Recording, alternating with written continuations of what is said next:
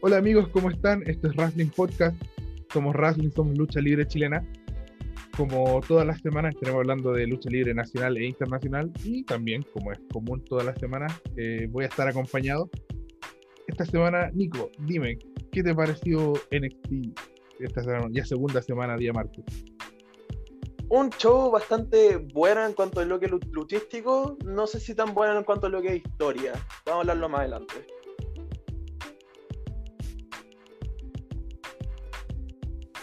Felipe, ¿qué te pareció Dynamite? ¿Qué tal? Buenas noches. Eh, Dynamite estuvo mejor, ya está ah, tomando ritmo. Eh, con esta noche de los miércoles por sí solo hubo dos eh, defensas de títulos y las vamos a comentar más adelante. Y además un anuncio bien interesante, lo vamos a ver más adelante, pero que va a haber un programa, un Dynamite especial que va a comenzar de solo una lucha. Pero lo vamos a ver en este momento.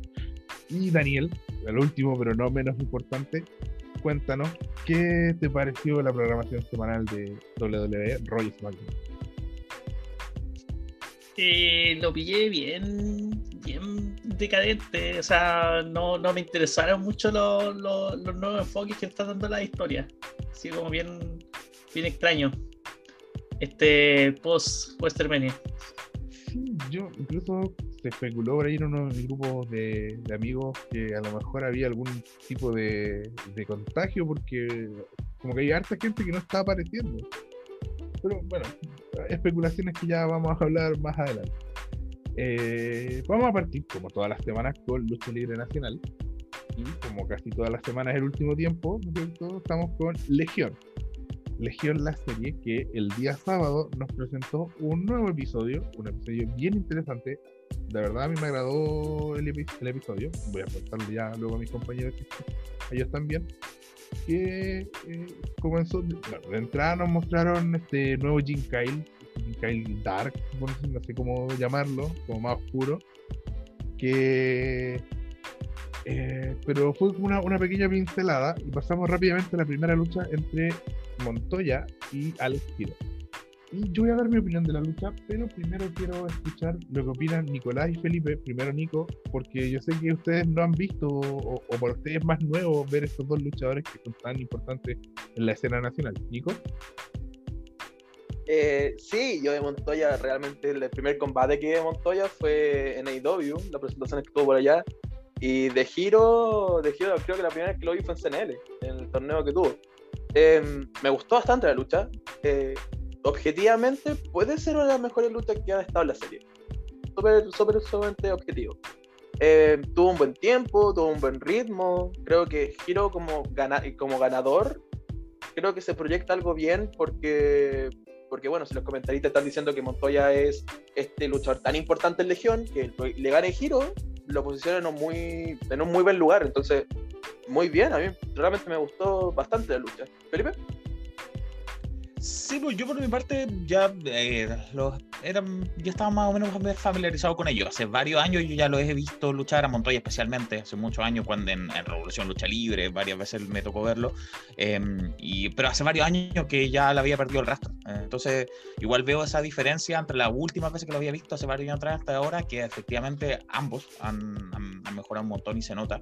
Em, ahora, también me parece una de las luchas más completas que hemos visto en, en, Legión la serie, sin duda. y no, no me quedé con esa sensación de que fue súper corta, como me ha pasado otras veces. Creo que tuvo el tiempo correcto.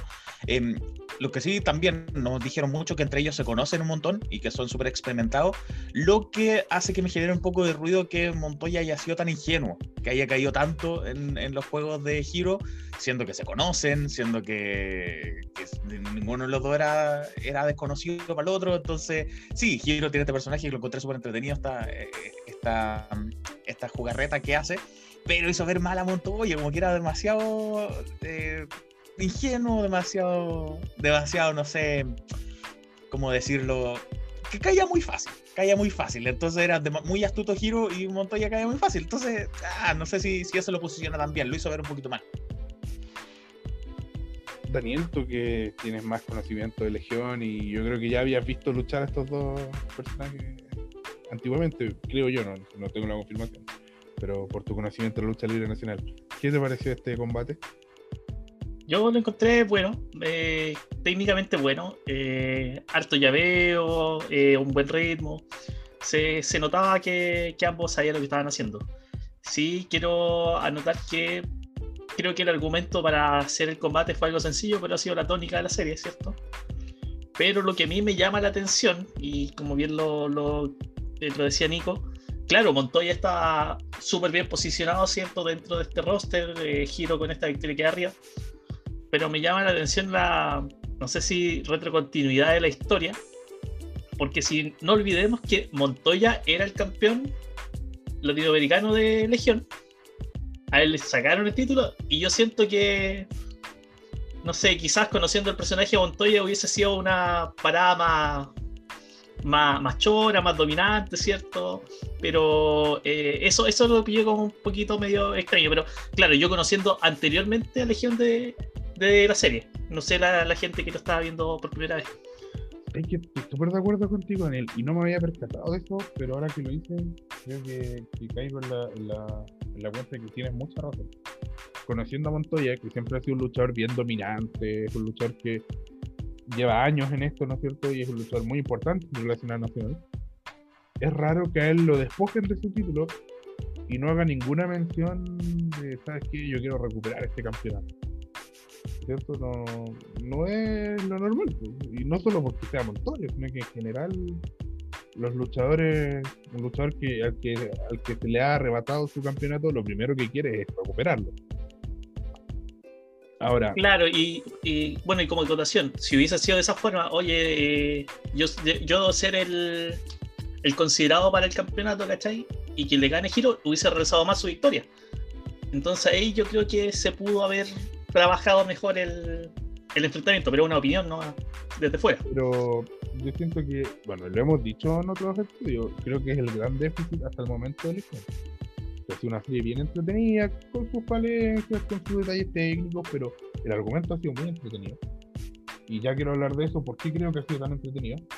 Pero el gran, la gran falencia ha sido la quizás poca, eh, no sé, credibilidad que ha tenido como esta, esta búsqueda del campeonato, porque en realidad al final terminamos, yo siento que está la sensación de que los campeonatos no le están importando a nadie. Y es por lo que lo mismo que nos está mostrando Legión. Siento yo que ese es el principal déficit de la serie. Y en ese sentido, eh, si, nos si directamente nos hubiéramos olvidado de los campeonatos, no, no hay campeonatos, yo siento que habría sido súper bueno lo que nos muestra nos mostraron de Montoya y Giro. ¿Por qué? Yo la verdad no estaba muy emocionado con esta lucha, porque tengo una apreciación personal sobre ambos luchadores, que siento que son luchadores que, tienen un muy buen trabajo en ring, pero que después de 10 luchas me da la, con ambos me da un poquito la sensación de que ya le he visto todo. Porque les falta eso de, de contarte algo luchando. Y siento que en esta lucha, eh, quizás haciendo, un personaje más secundario, eso también me, eh, me ha llamado mucho la atención de Legión, que siento que todos los luchadores importantes, que eran importantes de Legión, en esta serie han tenido un rol más bien secundario.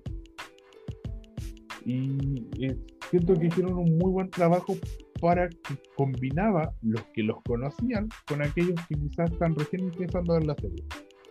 Porque te muestran que, claro, que se conocen mucho, que es efectivo, ¿no es cierto? Incluso Alex Hero, cuando fue campeón eh, de Wrestling Superstar, entrenó mucho con Montoya, ¿no es cierto?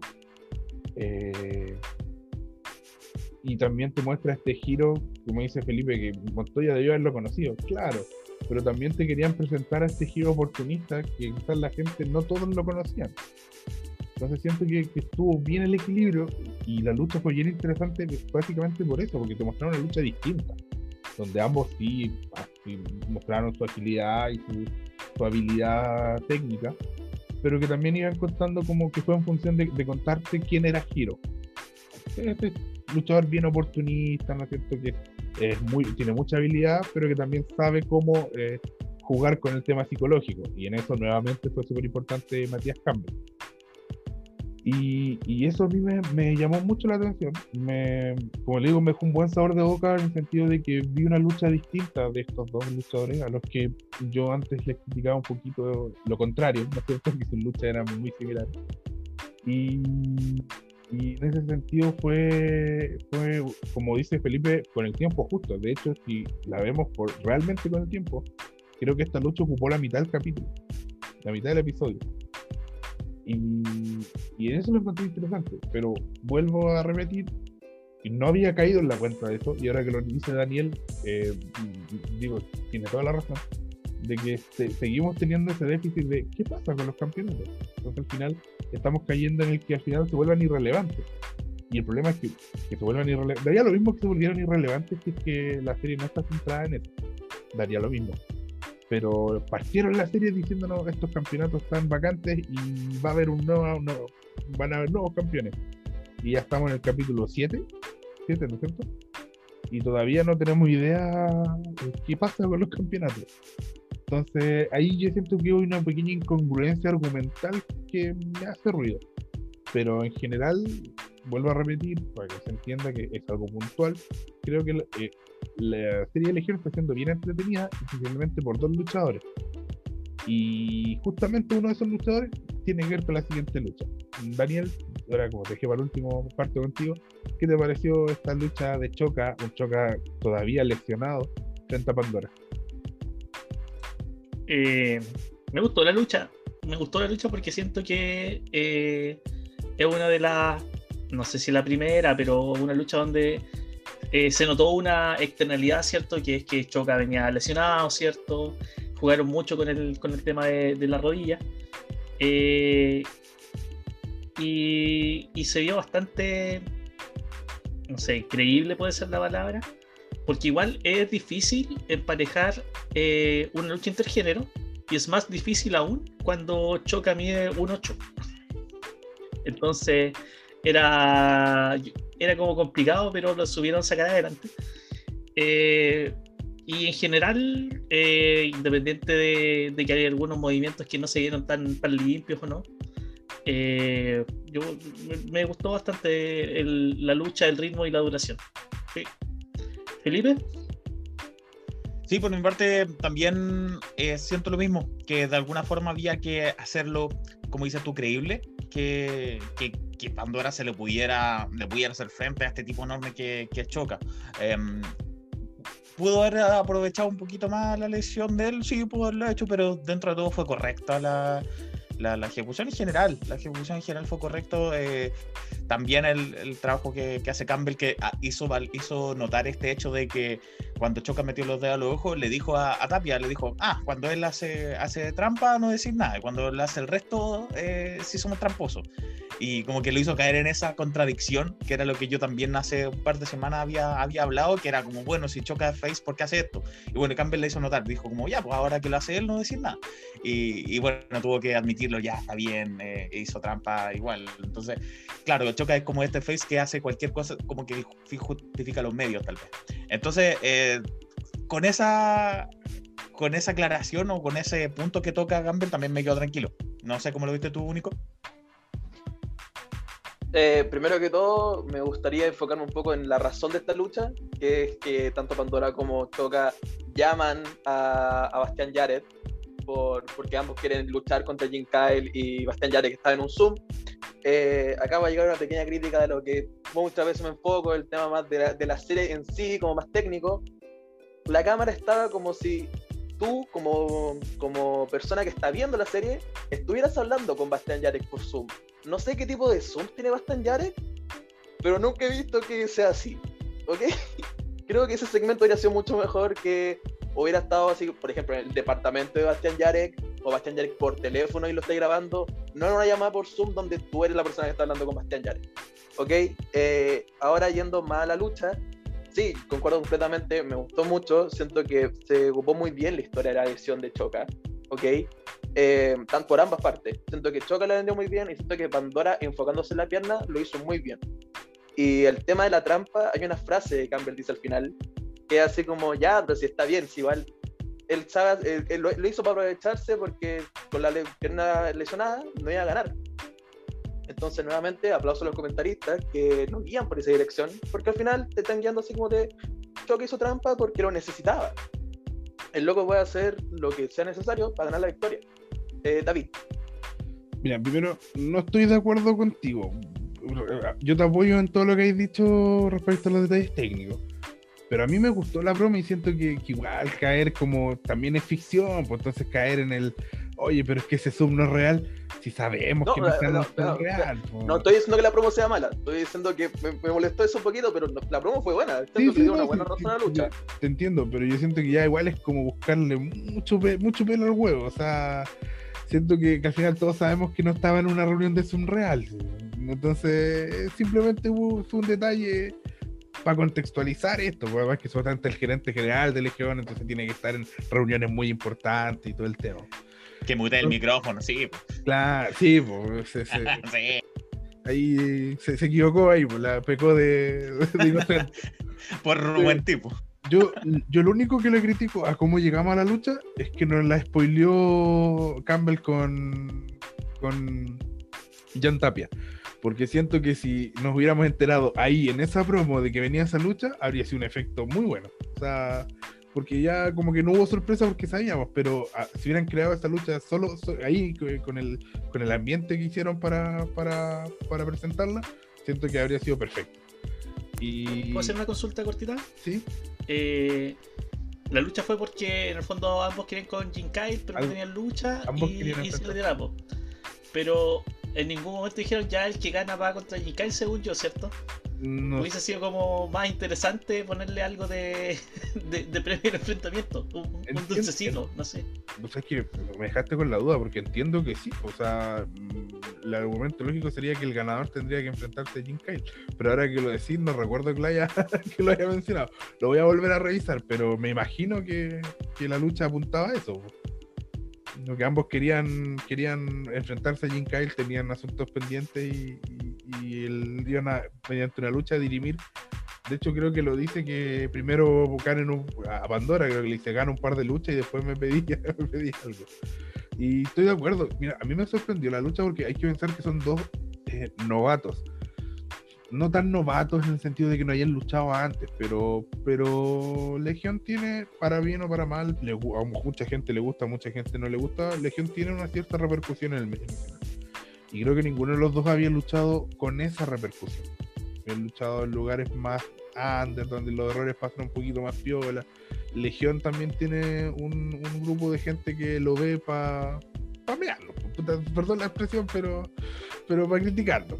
Yo mismo, a- antes de la serie, era bien crítico de Legión. Y, y entonces hay una responsabilidad ¿no es cierto? de, de dos luchadores que no están acostumbrados a eso. Y creo que llevaron muy bien la lucha en ejecución y en lo que nos contaron. Y, y yo por eso quiero, o sea, darle, darle ese puntito a Choca y a Pandora porque creo que hicieron una muy buena lucha y que nos ayuda a seguir avanzando en esta historia.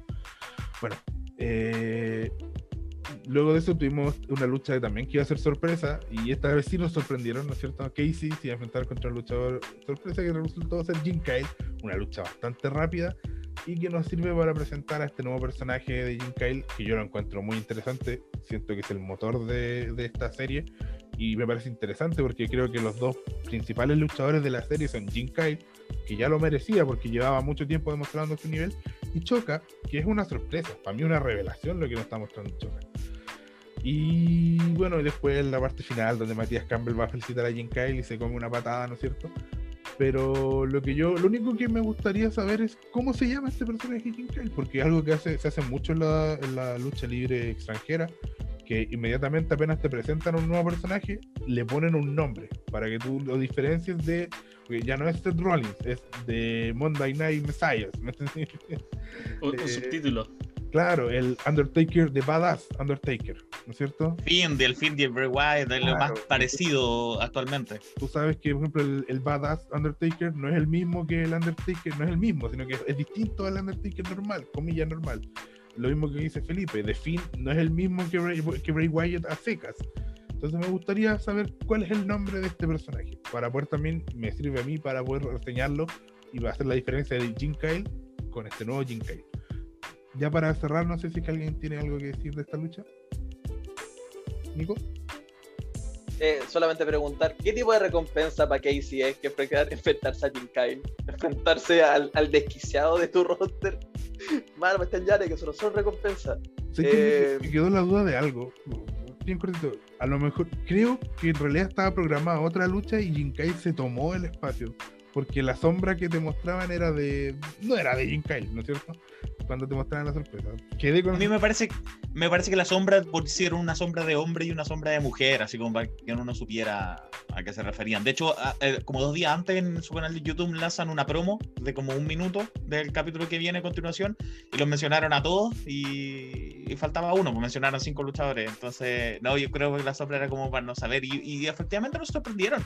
Fue una buena sorpresa, así que bien jugado por esa parte. Buena squash. Bien, eh, Jim Kyle al fin gana. Tuvo que cambiar su personalidad para ganar porque no había ganado nunca. Tomando lo que dice David, puede ser porque sabes como esta estática en la pantalla, puede ser, no se me ocurrió. Ah, eh, y eso, y ahora sí, vamos a ver un feudo entre Campbell y Jim Kyle, por favor. Ah, creo que ese feudo podría ser muy bueno. Bueno, destacar a Campbell que yo creo que él, siendo un muy buen luchador y muy bueno con el micrófono, se ha puesto a un lado para que resaltara a otros en este papel. Y quiero mandarle un saludo a Gudan y a Campbell que eh, tienen un podcast bastante interesante, ¿no es cierto? Más que un piloto, donde no Gudan nos está constantemente invitando a hacer un crossover fumando marihuana. Mira, la verdad yo no fumo marihuana, yo sé que acá en este, en este podcast hay algunos que sí, pero yo creo que esa invitación es bien interesante, es bien interesante considerando el nuevo auspiciador de, del, podcast, que lo vamos a anunciar después de la pausa. Así que sigan con nosotros, porque si usted fuma marihuana le va a interesar ese auspiciador. Pero eso, eso fue Legión. Ah, y también levanto un saludo a Campbell de que eh, hace una semana dijo que no le gustaba tanto nuestro podcast porque creía que no siempre teníamos buena intención. Pero ojalá que no, nos pregunte que, o que nos explique por qué no le, le gustamos. Al final está bien que, que no le guste pero eso. no, no, yo creo que Campbell nos pega a todos. Por Claro, Nico no está haciendo el gesto de puño. Eh, ya, eso, eso fue Legión. Ahora vamos a pasar a una nueva noticia que tiene que ver con la lucha libre de la quinta región. Bueno, seguimos con este anuncio de FNX, pero primero le quiero, quiero mandar un saludo a una persona en específico que también tiene un podcast. Nos vamos a hacer un crossover ahí entre podcasts, que es el podcast eh, llamado Cementerio para el Podcast. Muy buen podcast, a mí me entretiene mucho. Que es Jimbo Jackson, también manager de Chiller Empire, que es el que nos, va a permitir que desde la próxima semana escuchemos mejor. Eh, esta, se suponía que esta semana ya vamos a estar con este cambio no pudimos porque todavía nos faltan algunos implementos, algunas cosas que hay que comprar, que hay que adquirir. Pero la próxima semana ya nos deberíamos escuchar mejor y obviamente esto es algo que queremos hacer para ustedes que nos escuchan. Así que le mando un gran abrazo a Jimbo, muchas gracias. Eh, estamos ahí probando el juguete y, y sí, se escucha mejor, pero todavía nos falta algunas cosas para poder implementar. Y vamos con FNX, que anunció, ¿no es cierto?, un, mediante un tráiler en Instagram, que es la red social preferida del último tiempo de la lucha libre chilena, eh, una serie, una web serie, como es la norma, ¿no es cierto? No hay gente, por lo que cuando apenas lo permite, eh, se aprovecha de grabar eh, sin público. A mí por lo menos me parece súper bien que se haga esto. Y la web serie tiene un nombre Rebelión, Ciber Rebelión, ¿no es cierto? Está en el sitio, ustedes ponen FNX o Fénix, lucha libre, y les aparece todas las noticias. Y la verdad es que a mí en lo personal me pareció bien interesante. Está muy bien grabado. No sé si lo habrá visto Nico, que a él le gustan los detalles técnicos. Siento que se nota un poquito más eh, en la grabación un tema más profesional. Eh, sin mirar en menos, ni a Legión, que no es cierto que yo sé que está hecho más de manera más artesanal, pero está bien, e, e, es, los elementos que se tienen a, a mano. Eh, en cambio, FNX eh, lo encontré bien interesante, al menos visualmente me dieron muchas ganas de verlo. No hay todavía mayor información, vamos a estar reporteando para poder informarles respecto al tema, pero ya a simple vista se ven nombres bien interesantes como Stone Dragon, Danny Montana, Tivasi, ¿no es cierto? Que son nombres importantes. Eh, Chávez, ¿no es cierto? Está también. Así que vamos a estar ahí eh, informando y cubriendo FNX como lo hacíamos hasta que la pandemia nos impidió seguir yendo a sus eventos. Y vamos ahora a eh, el programa favorito de todos los niños de wrestling, ¿no es cierto? Cacha argentino, que esta semana, bueno, vuelvo a repetir, estamos, eh, nosotros estamos comentando la, el episodio, el último episodio de, de la primera ronda. Eh, en este minuto en el que estamos comentando esto, usted ya puede en la página revisar el primer episodio de la segunda ronda. Pero nosotros vamos a comentar ahora en el podcast el episodio número 4, que corresponde al 17 de abril, ¿no es cierto? Y tuvo eh, dos luchas bastante interesantes y una que primero eh, interesante por motivos eh, diferentes. La primera quiero que la comente Felipe, que, que, fue quien, ¿no es cierto? Fue la primera lucha que vio de Catch y yo sé que tiene ahí un comentario al respecto. Es verdad, es verdad. Con esta me empecé a poner al día, eh, después seguí con el resto, pero efectivamente esta fue mi introducción a, a argentino. Y siento que partí con el pie izquierdo. No, no, no, no fue una buena lucha introductoria. No, no, no me gustó mucho eh, la realización de la misma. Em, no, por supuesto, más allá de detalle de puesta en escena y todo eso, que eso es distinto. Pero la lucha en sí no, no, no me gustó. De hecho, después seguí viendo otros capítulos y definitivamente la menos favorita es eh, esta triple amenaza, donde gana el Patriota. Eh, que no hizo mucho para ganar, honestamente. Eh, la mayor parte de, de, la lucha se le llevaron a su oponente, al Patriota le pegaron un par de veces, eh, salió del ring, luego se subió al esquinero y se tiró en, no sé si eso era una plancha, pero eh, fue algo. Y, ganó. Y luego los perdedores se levantaron y se fueron y esa fue la victoria. Entonces fue como muy... Eh, le bajó mucho las expectativas de lo que podría venir para adelante, lo que a lo mejor me sirvió mucho más para la lucha a, continuación. Pero esta por lo menos eh, sí me decepcionó un poquito. Sí, yo estoy de acuerdo, considero que hubo varias luchas en la primera ronda que fueron luchas, yo les llamo de escuela. Lo hemos dicho en las semanas anteriores. Y esta fue la más lucha de escuela de todas. Y, claro, o sea, hay varios detalles que, por ejemplo, se usó demasiado en las triple amenazas el argumento de dos luchan, el otro queda abajo, ¿no es cierto? Demasiado. Y muchas veces el que quedaba abajo ni siquiera vendía bien el, el asunto, se queda derechamente mirando, como esperando. Parado caminando. Claro, entonces ahí hay que tener un poquito de cuidado por último, si es que va a hacer eso, que el no salga en el plano de la cámara, no sé. Y, claro, el final, por último, en la lucha libre el final es demasiado importante. Cualquier lucha median, de mediana eh, calidad mejora con un buen final. Y este no fue el caso porque la plancha final fue bien defectuosa. No quiero evaluar a Patriota solo por esto porque todos pueden tener una lucha mala.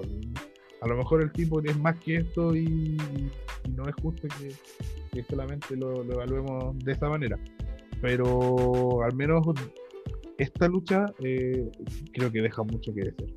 No sé si hay alguien más quiere, o pasamos al siguiente, que es mucho mejor. Nico. Eh, concuerdo completamente. Eh, es posiblemente una peor plancha que la de Snoop Dogg. Con todo el respeto del hmm. mundo al patriota, siento que tiene un personaje muy interesante que con un poco más de desarrollo sería bacán. a mí solo tenía una duda. La vendía de que el ring está hirviendo por el calor de. Recordemos que esto se hace sin techo ni nada.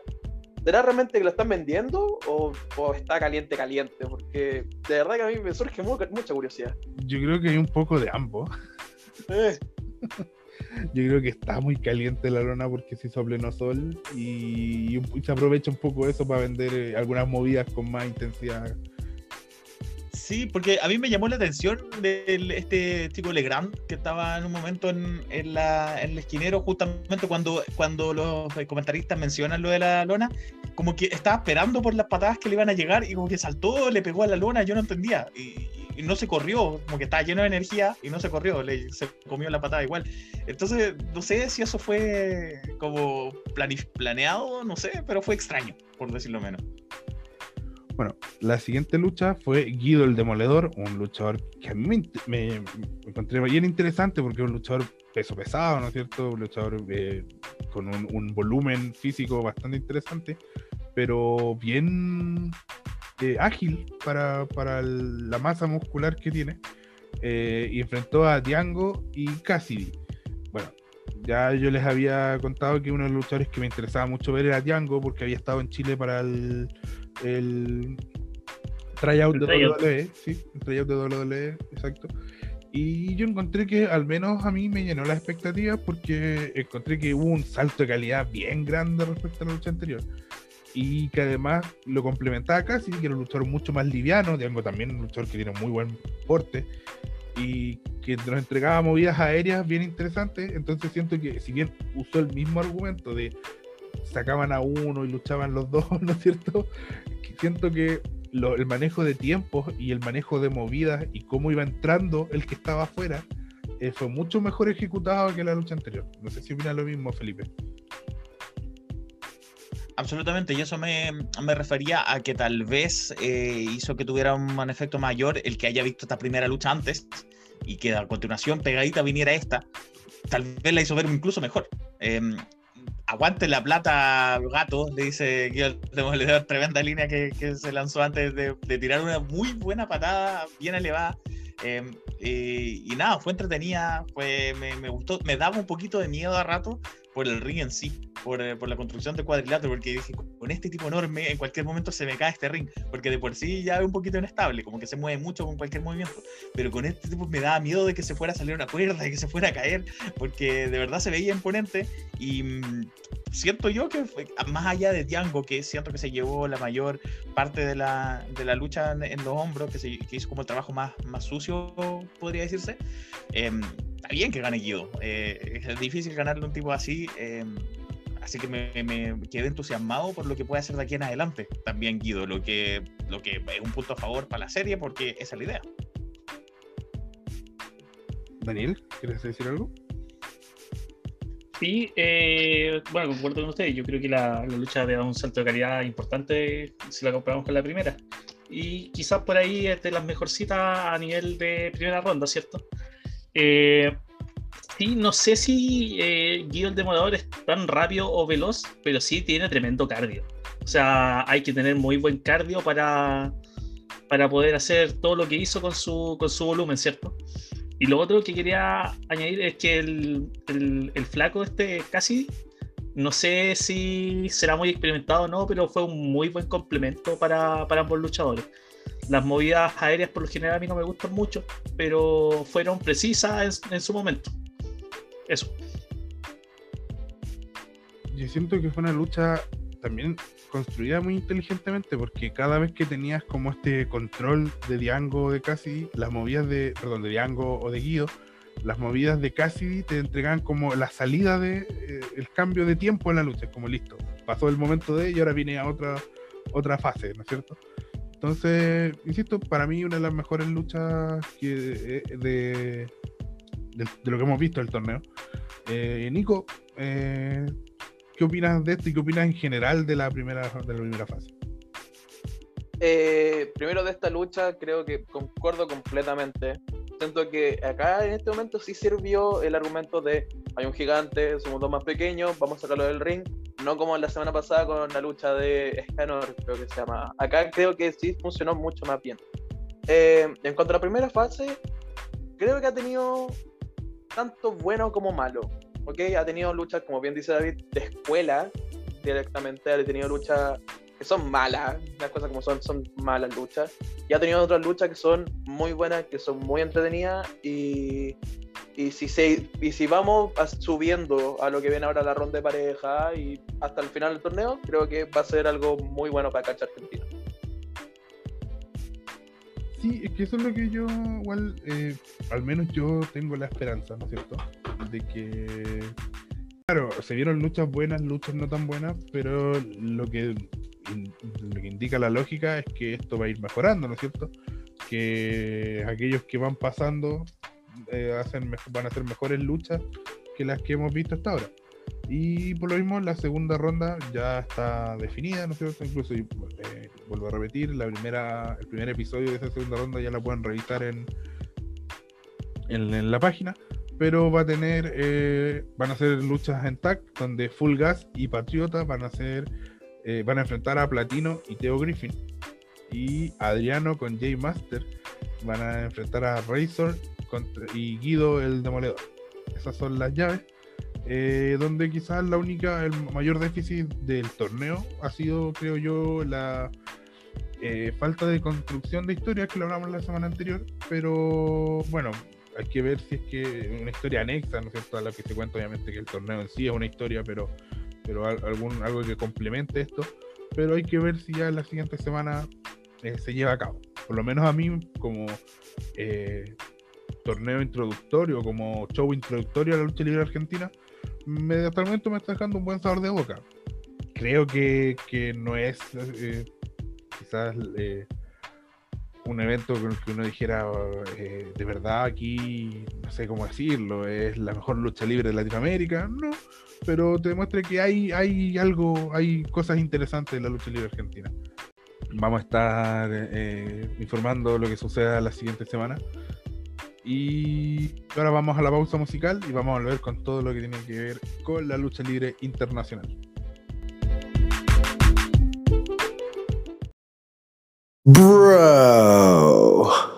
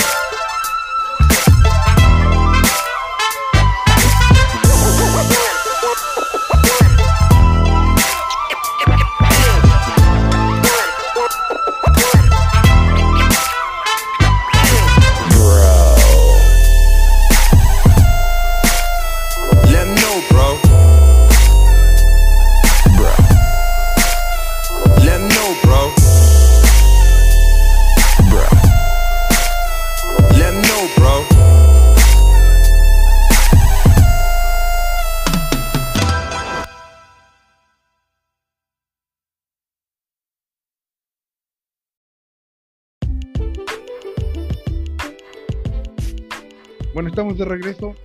Eh, de nuestra pausa musical y tenemos el agrado de anunciar un nuevo oficiador para la familia de Racing. Eh, y este es Newen Rolling Paper, una marca de papel para eh, liar tabaco y hierbas fumables, ¿no es cierto? Que es una, la única empresa de papelillos chilena. Y es una, una empresa emergente que tiene como objetivo posicionarse en el mercado nacional desde Arica a Tierra del Fuego y que está anunciando en este minuto una preventa para eh, una, un nuevo producto que va a salir al mercado. Todo eso, todos los detalles los puede realizar eh, en este minuto, están en, el- en la página para que ustedes se informen y obviamente puedan utilizar el código RASMI para para compra, ¿no es cierto? Que nos va a estar ayudando a nosotros como podcast de esa manera. Pero es como somos un podcast que nos gusta entregar la información bien completa, vamos a pasar a, Nico, que eh, le hizo una entrevista a la CEO, a Cintia Buenul, la CEO de Rolling, eh, Rolling Paper, perdón, y la vamos a escuchar a continuación. Bueno, Nicolás, te comento que nuestro primer producto como Newen Rolling Papers se va a tratar de un booklet de 50 hojas de papel de arroz. Todo esto para poder liar tabaco o hierbas fumables legales en Chile. Ojo con eso. o para los que quieran consumir cualquier otro tipo de cosa. Da lo mismo, pero este es un implemento esencial para poder hacerlo, ya que nosotros nos encargamos de que sea un papel 100% de calidad, es orgánico. eh, tiene una característica súper particular y es de la cual nosotros nos dedicamos eh, a hacer testeos y pruebas para garantizar que tiene un muy buen pegamento también, así que sus cigarrillos no se van a desarmar mientras los están fumando. El formato que estamos ofreciendo nosotros son displays de 25 unidades de booklet, en el cual, como te mencionaba, tiene 50 hojas de papel de arroz, está colorado y va a tener un, un tono verdoso, así que viene también súper cool el formato que estamos haciendo. Y eh, tiene características de combustión lenta y el, el pegamento es de goma arábica natural. Así que están 100% garantizados, son papelillos que son certificados y con la marca que tenemos nosotros que le da una identidad nacional. Cabe mencionar también que nosotros somos de la Araucanía. Entonces nuestro proyecto está 100% potenciado también a que en un futuro se pueda fabricar este producto en esta región y fomentar otras cosas también. Así que con Nebuen vienen hartas cosas entretenidas. Uh, con solo escucharlo me dieron ganas de, comprar el producto. Eh, qué bueno que sacaste el tema del pegamento, porque claro, yo también como consumidor me ha tocado varias veces de que se desarma, que se abre, ¿cierto? Eh, supongo que también has sabido un poco de la polémica que ha surgido con el tema de que hay pegamentos que han llegado a ser tóxicos dentro de ciertas marcas de papelillo. Solamente para, para aclararlo, estos papelillos, cero toxicidad, ¿cierto? Sí, Nicolás, como te mencionaba antes, eh, nuestros papeles están certificados y el pegamento que nosotros tenemos en nuestros papelillos es 100% natural, es goma arábica natural. Entonces es una mezcla eh, de un pegamento que se extrae de la salvia de un árbol con azúcar. Así que eh, por lo menos nosotros contamos con esto de que el papel dentro de lo de lo que se utiliza, que es para fumar, que también eso es como una acción eh, nociva para nuestro cuerpo, eh, es un producto que no tiene tratamientos, que está tratando de, tenerlo, de ser lo más natural posible para que disminuya cualquier efecto negativo que pueda tener en nosotros.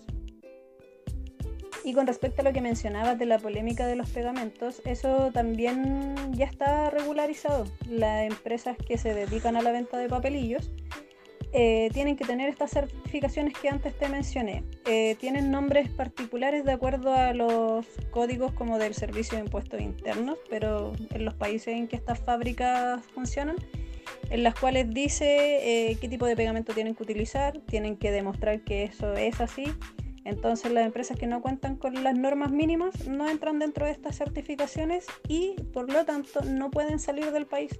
Entonces todos los productos que llegan a nuestro país en particular sí o sí tienen que tener certificaciones porque si no por tratado no los dejan ingresar de todas formas.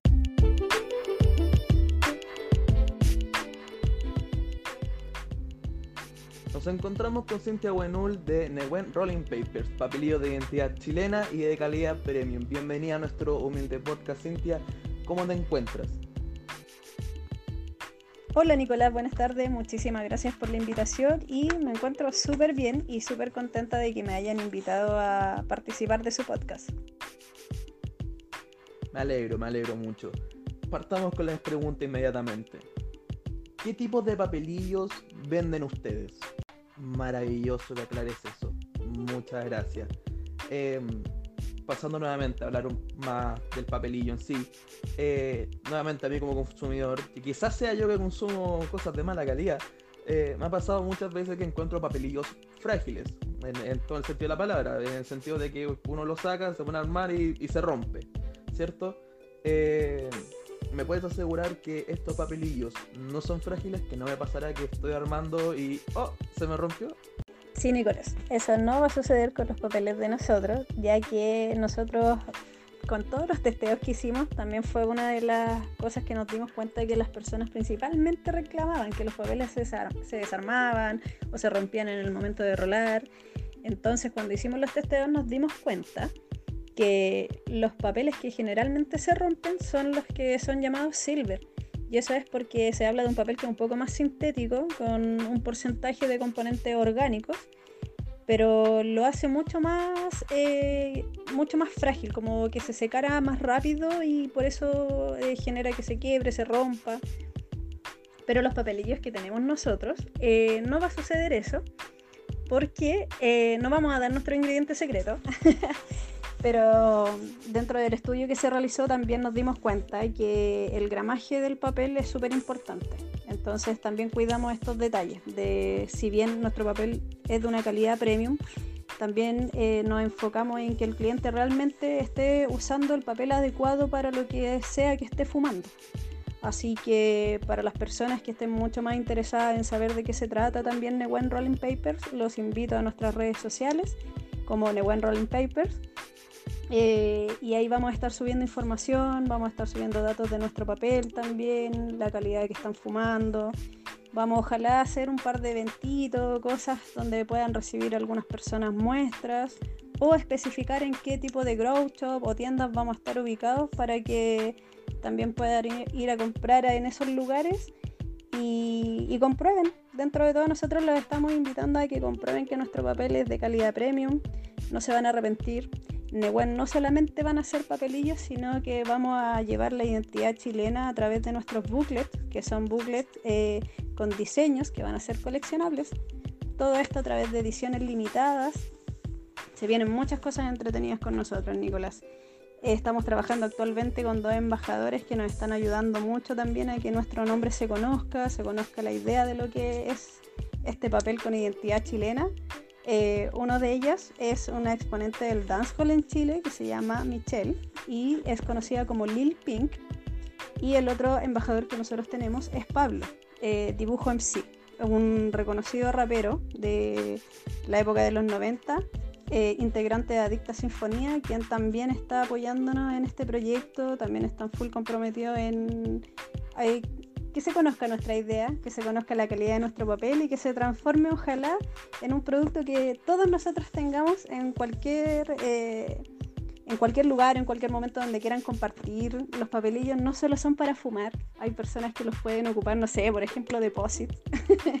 tú le puedes dar el uso que quieras. El producto de nosotros tú le puedes dar absolutamente el uso que tú quieras. Eh, somos una marca súper dinámica, atractiva. Vamos a traer cosas muy entretenidas también. No solamente vamos a tener papelillos, eh, también vamos a traer conos, Vamos a traer productos que actualmente en, el mundo de los fumetas no se conocen y son súper entretenidos y, va a estar entrete. Así que los dejo nuevamente invitados a nuestras redes sociales, Instagram como Newen Rolling Papers y em, a que adquieran nuestros productos. Cuando nos vean, si es que necesitan más información, nos pregunten en nuestro link de contacto. Así que vamos a estar muy, muy, muy, muy felices de contactarnos con ustedes y responder las preguntas que tengan para nosotros. Primero que todo, mandarle un gran saludo a estos embajadores que tienen un trabajo sumamente importante dentro de la marca.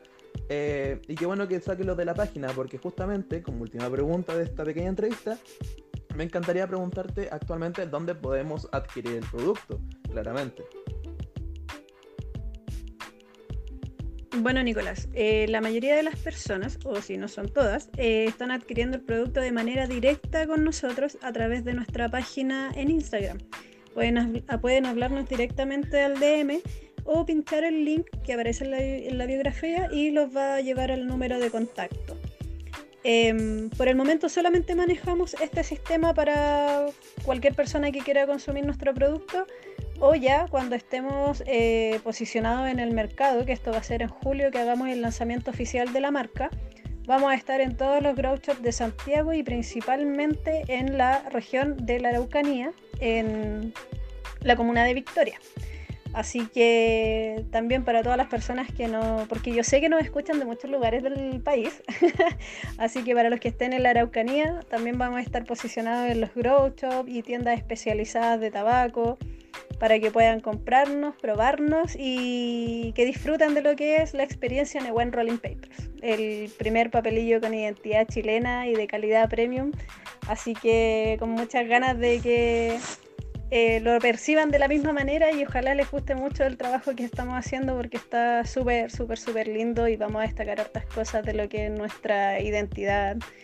Eh, los diseños de ahora están dedicados a la Ñuque Mapu, así que son fotografías que realizó Nicolás Bustamante, eh, que es co-creador también de Newen, y son de lugares súper mágicos en la Araucanía.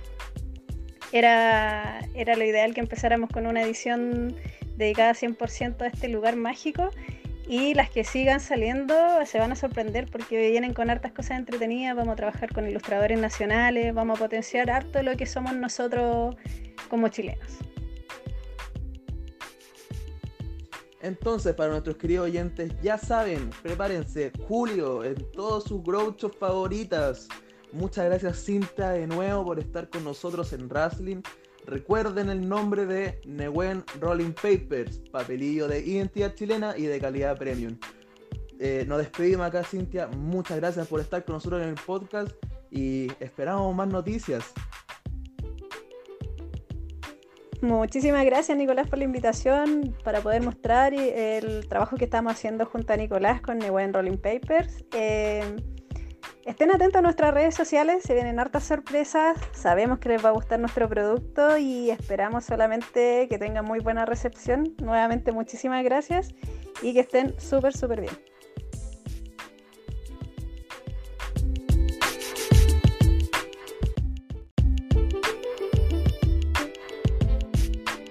Bueno, eso es eh, nuestro nuevo oficiador. Eh, la verdad es que para la gente que le gusta el tabaco o la marihuana.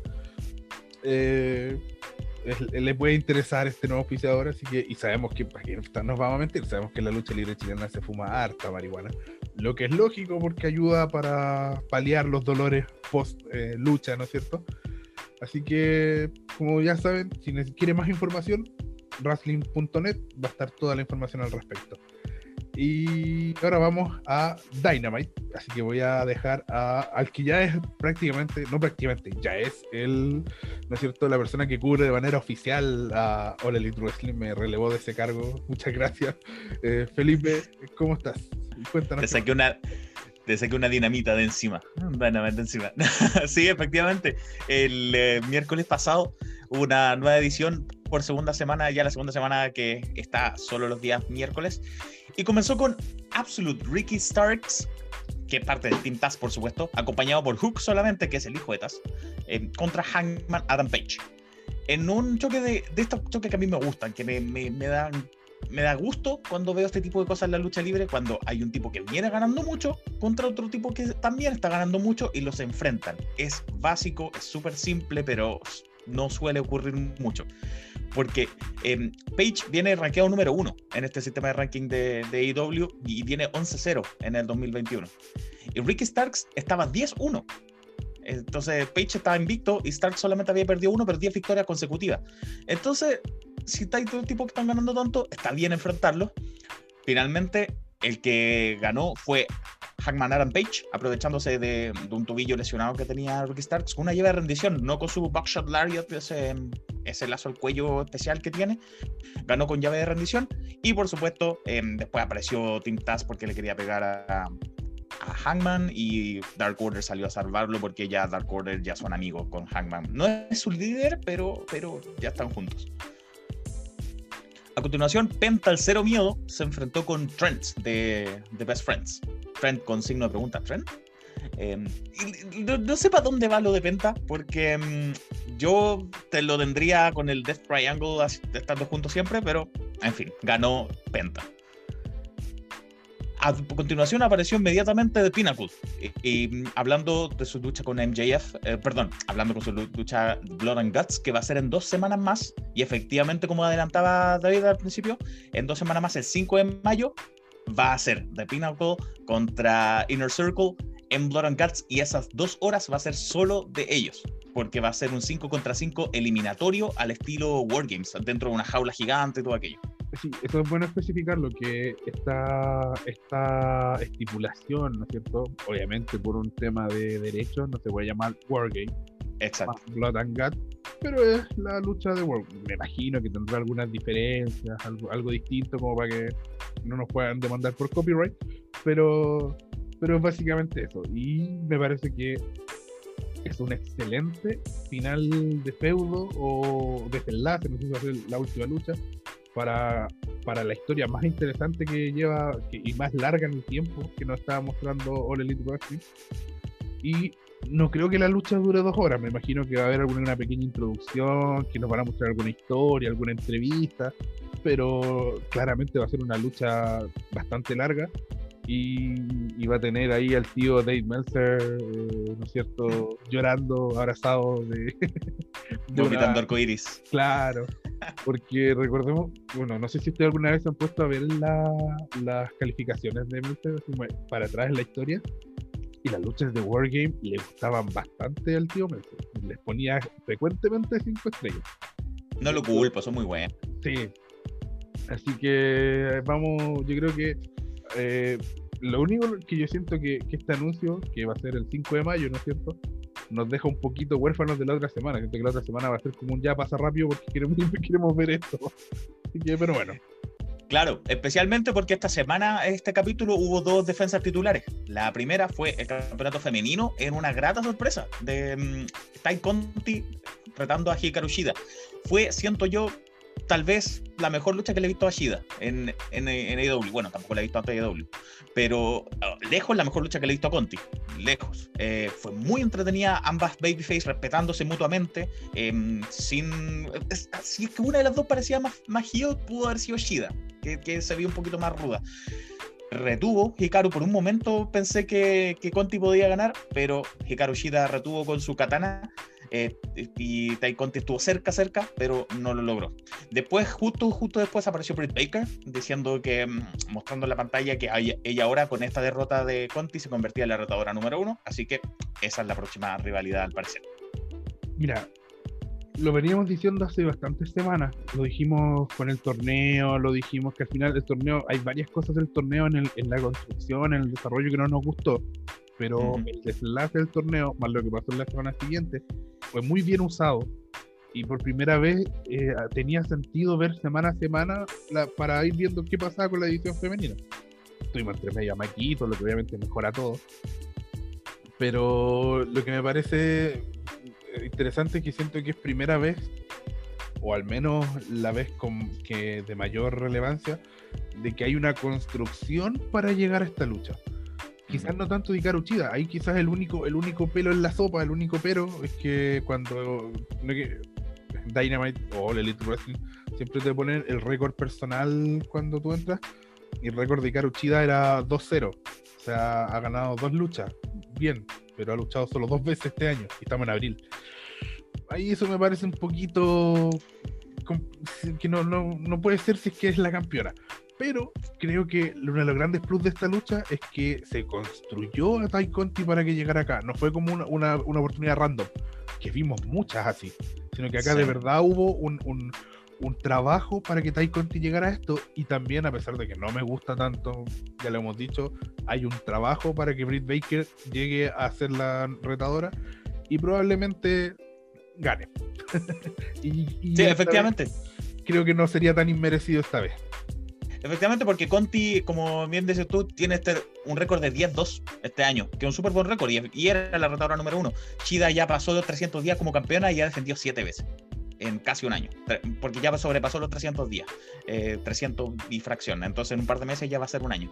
Y ha defendido 7 veces. Eh, bueno, pero se está, hay, siento yo, y es raro decirlo a esta altura, que la división femenina de AEW es infinitamente superior a la de WWE, el main roster por lo menos cosa que hace un año era impensado, cosa que hace un año yo jamás lo hubiera imaginado.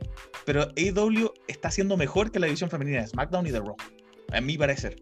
Y eso eh, hace un tiempo era una locura. No sé cómo lo ve Nico, no sé cómo lo ve Daniel. No puedo creer que decir esto, pero sí, concuerdo. Por lo menos, por lo menos hay una historia creíble, ¿ok? Por lo menos la campeona, aunque aparezca poco, por lo menos defiende. Por lo menos, hay, por lo menos la gente si busca ir por los campeonatos, por lo menos, sí.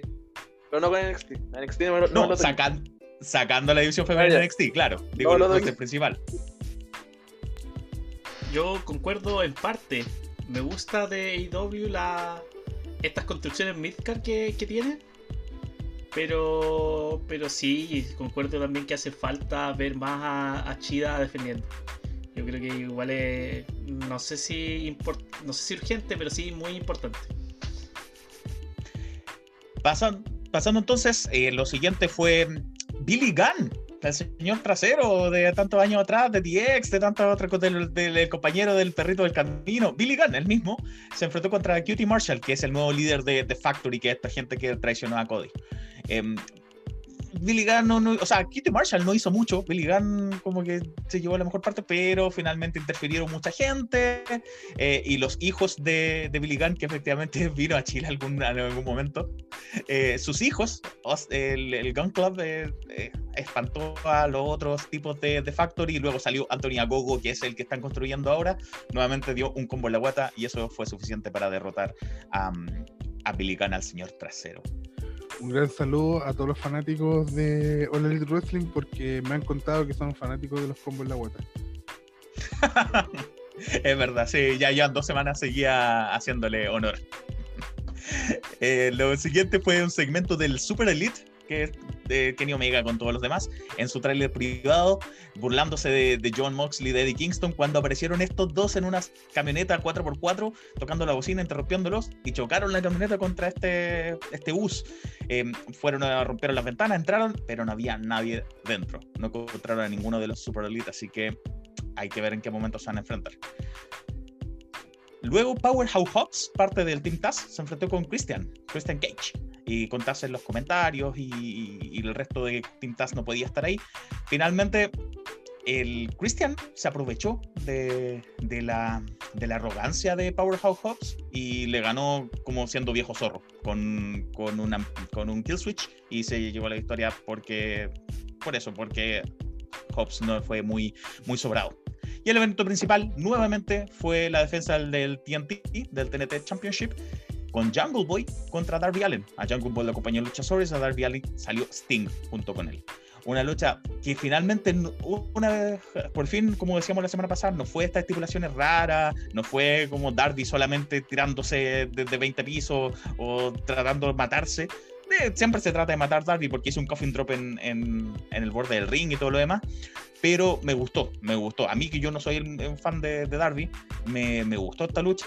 Sí, me gusta eh, Jungle Boy. Y, y no tuvo, o sea, sí tuvo una especie de final caótico porque después de la lucha que terminó bien, terminó limpia, aparecieron Ethan Page con Scorpio Sky a atacar a Darby Allin. Lo que no entiendo porque ellos son tag team, así que no, no entiendo qué, qué, qué tanto sentido tiene eso, pero Lance Archer salió a ayudar a, a Darby Allin porque ahora a Lance Archer le gusta Sting. Ese fue el evento principal donde Darby Allin volvió a retener y hay un par de cosas anunciadas para la próxima semana. Pero no sé si quieren alguien opinar sobre la defensa de Darby, David. No, bien, o sea, eh, siento que al menos están haciendo eh, lo que debieron hacer al principio. Siento que se demoraron mucho en llegar a esto. Que la Sí. mejor manera de construir a un, a un campeón que está como en ascenso, que no es un consagrado, es harta defensa, harta defensa, harta lucha, harta lucha, que darle relevancia. Y, se Y con nuevos como Jungle Boy. Claro, claro. Entonces que de hecho, incluso y no solo a los campeones nuevos, recuerdo que en algún minuto eh, uno de los mejores reinados del campeonato de Estados Unidos fue John Cena, que le daba oportunidades a gente nueva todas las semanas, y de ahí tuvimos el debut de Kevin Owens, tuvimos el debut de Sami Zayn, así que en el main roster me refiero. Así que siento que, que es la mejor forma de, de llevar los campeonatos de media carta. Daniel. Ujú. Sí, eh, si bien creo que es correcto la todo, toda la trayectoria que están dando al, al campeonato de Darby Allin. eh, hay una cosa puntual que no me gustó de la lucha y es que, eh, o sea, yo entiendo, yo entiendo cómo tienen que proteger a Sting, ¿cierto? De, de todo tipo de movimientos, pero encontré que la forma de que lo sacaron del, de, de, de cámara fue bien extraño, como que se, como que se abrazó con Luchasaurus y se fueron saltando hacia atrás. Sí, no, Fue bien. no parecían combo. feo. No, parecían no, combo, parecía ¿verdad? combo. no, no, no, no. Pero es que cómo te va a ir a combo con un dinosaurio, igual es complicado. Pero, pero sí, y después volvió. Y después volvió con de la Espérate. Espérate, espérate. ¿Decís dinosaurio hablando de Sting o hablando de Luchasaurus? de Luchasaur, más respeto con el icono, más respeto con el icono.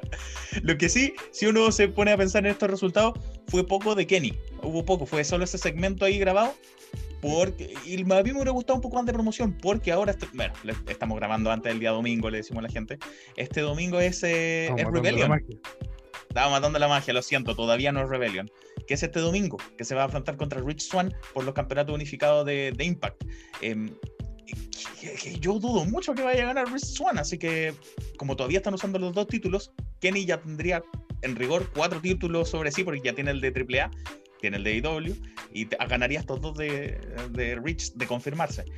Me hubiera gustado que se promocionara un poquito más, porque el capítulo de Impact, que sí vi un, poco, todo giró alrededor de eso. Todo, todo, todo. En, en AEW fue como, ah, sí, segmento aquí, listo. Em, pero el domingo eh, se viene, importante.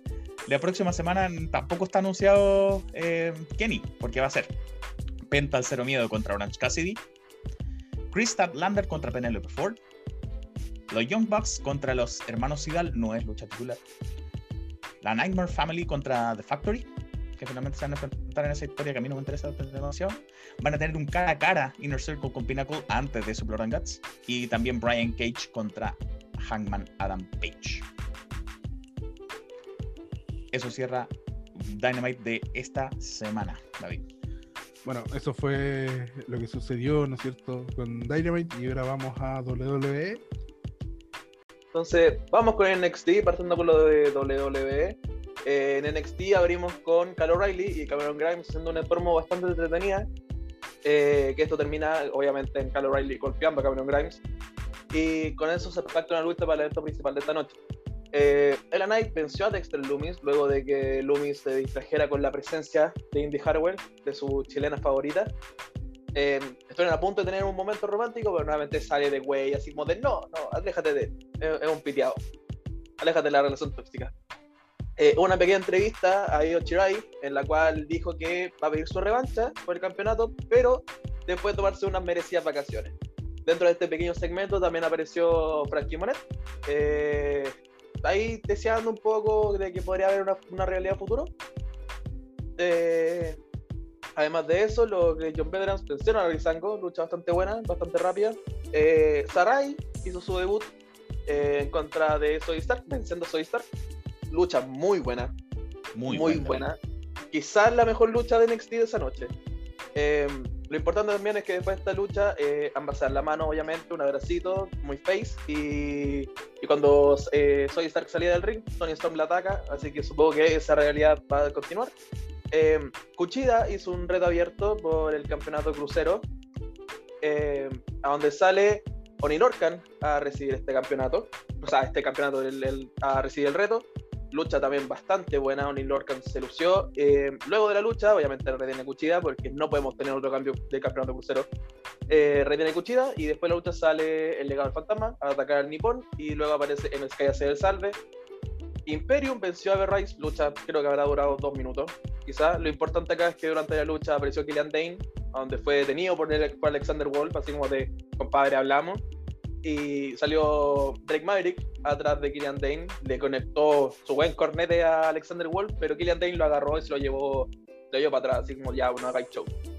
Eh, Pero, y Nico, por último, ¿viste, Nico, ¿viste, viste, viste lo que te comentaba la semana pasada? Otra vez hay una mirada rara entre, entre Agner y, y Bartel con respecto a Wolf. Sí, con respecto a Wolf, yo creo que más que con respecto a Wolf es su lo que quiere lograr con Killian Dane, ¿ok? Porque aparte creo que fue en la network, o sea, en YouTube, que salió uno de estos videos como especiales que no muestran por el episodio de NXT normal, en donde están Mm. en, en- en backstage y Drake Maverick le dice a Killian Dane, ¿por qué no lo golpeaste? ¿Por qué no lo golpeaste? Si quería unirte a Imperium, únete. Entonces puede ser que Mm. por ahí se haya armando algo. Y bueno, en el evento principal, eh, Kyle O'Reilly venció a Cameron Grimes, o sea, era lo obvio. Dos cosas a destacar también. eh, uno, que en backstage vimos una pequeña promo de Cameron Grimes, donde creo que perdió un- algo que quería comprar, algo así. Y el correo decía que lo compró Ted DiBiase, el hombre del millón de dólares. Que también va sumado a unos rumores que salieron hace un par de semanas de que DiBiase efectivamente estaría en Orlando y estaría grabando unas promos con Cameron Grimes. Así que creo que ahí va a surgir algo bastante chistoso. Y, y además la próxima semana vamos a tener a Mercedes Martínez en contra de Dakota Kai. Para ir creciendo este feudo de Martínez contra Raquel González en algún momento por el campeonato femenino. El legado de Fantasma contra MSK y Kuchida. Y por último, Bronson Reed va a estar enfrentando a Austin Theory. Y si Reed gana, va a tener una nueva oportunidad por el título norteamericano de Johnny Gargano. Eso es todo lo que tenemos por NXT. Eh, ¿Ustedes creen que Reed vaya a ganar el campeonato? O sea, vaya a ganar más bien la lucha contra Theory. A, a Theory le va a ganar. A Theory le va a ganar, seguro. Que va a ir por el campeonato me. El campeonato me gustaría, pero que si no pasó en Stand and Deliver, hacerlo en una segunda oportunidad, mm, no sé. Entonces ya dudo que vaya a ganarlo. Me gustaría, porque quiero verlo de campeón. Quiero que este título Midcard sea pa- para estrellas más emergentes que, que un Johnny Gargano, que ya es tres veces campeón. Siento Lo, que lo tuvo Leon Rock. Lo tuvo Leon Rock. claro. Pero siento que el momento va- me gustaría, me gustaría a, a Reed, pero no sé si vaya a pasar ya a esta altura después de estar en Deliver. Concuerdo. Daniel, el debut de Sarai, ¿qué te pareció? Tú que creo que la conocí un poco más de- del ambiente más indie. ¿Qué te pareció? Eh, no, me pareció bueno. Eh, igual es complicado revisar una lucha face contra face, ¿cierto? Pero sí, eh, independiente que, que haya salido Tony Storm contra a golpear a Zoe Stark, eh, es importante dado que el debut se da justo después de que en el pre-show del Takeover, ¿cierto? Eh, Zoe le ganó a Tony Storm. Por lo tanto, te posiciona al tiro a, a Sarray ahí de la medianía para arriba del roster. Creo yo. Bueno, con esto seguimos con los resultados de Monday Night Raw. Eh, Hoyo, el show principal de WWE. Lo voy a estar haciendo yo, ya que no está Jorge. Un saludo a nuestro querido compañero, el MVP de esta, de esta página. Eh, primero abrimos con una presentación de Drew McIntyre, hablando, creando un poco más el feudo pa- hacia WrestleMania Backlash, ¿cierto? Por la lucha eh, que va a tener contra Bobby Lashley por el campeonato. También pidiendo explicaciones sobre el ataque de, de, Retribution, que creo que aún se llaman así, eh, la semana pasada. David, ¿está ahí?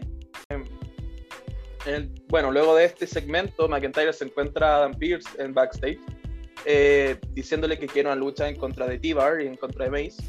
Lucha que más adelante se formaría en el evento principal de la noche, siendo Drew McIntyre y. eh, bueno, que esto, pasaría a Drew McIntyre eh, y, Randy, y Braun Strowman enfrentando a T-Bar y a Mace. Eh, le sacaron la máscara. lucha bastante competente, lucha bastante buena. Que luego terminaría con los Retribution sin máscara y con McIntyre y Strowman llevándose la victoria.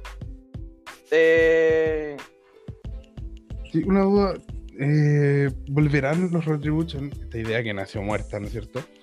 ¿Volverán a tener sus nombres reales? ¿Los nombres con los que con- los conocíamos? ¿O seguirán con estos nombres como en clave bien extraños? me preguntáis a mí y ojalá le cambie, le vuelvan los nombres antiguos.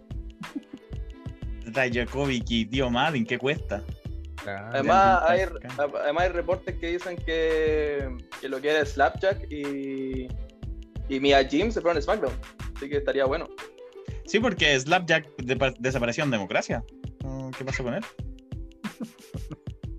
Bueno, con Bachelet. Raw, ¿Dónde está?